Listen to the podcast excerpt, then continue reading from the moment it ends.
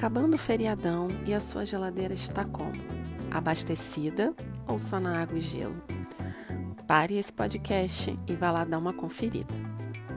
Eu sou Jaqueline Guedes, falando do Capricha com a Nutri para você mudar seus hábitos.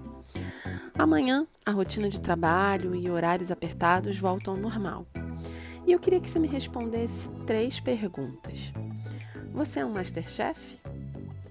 Você pode abrir mão de comer todos os dias? Você gosta de pagar mais do que precisa para comer uma comida saudável e saborosa? Provavelmente sua resposta foi não para todas as perguntas. Comer deve ser um ato natural e fisiológico, além de prazeroso e com custo acessível. Cozinhar não precisa ser um momento desagradável se você pensar que não é perda de tempo, mas sim investimento em saúde e bem-estar para você e sua família. E essa habilidade pode ser desenvolvida se você quebrar o paradigma de que é chato e perda de tempo. E que, na verdade, você não sabe. A gente pode aprender tudo o que quiser, se quiser.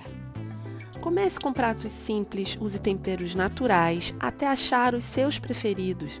Se jogue, se aproxime dos sabores naturais. Respeite seu tempo de aprendizado.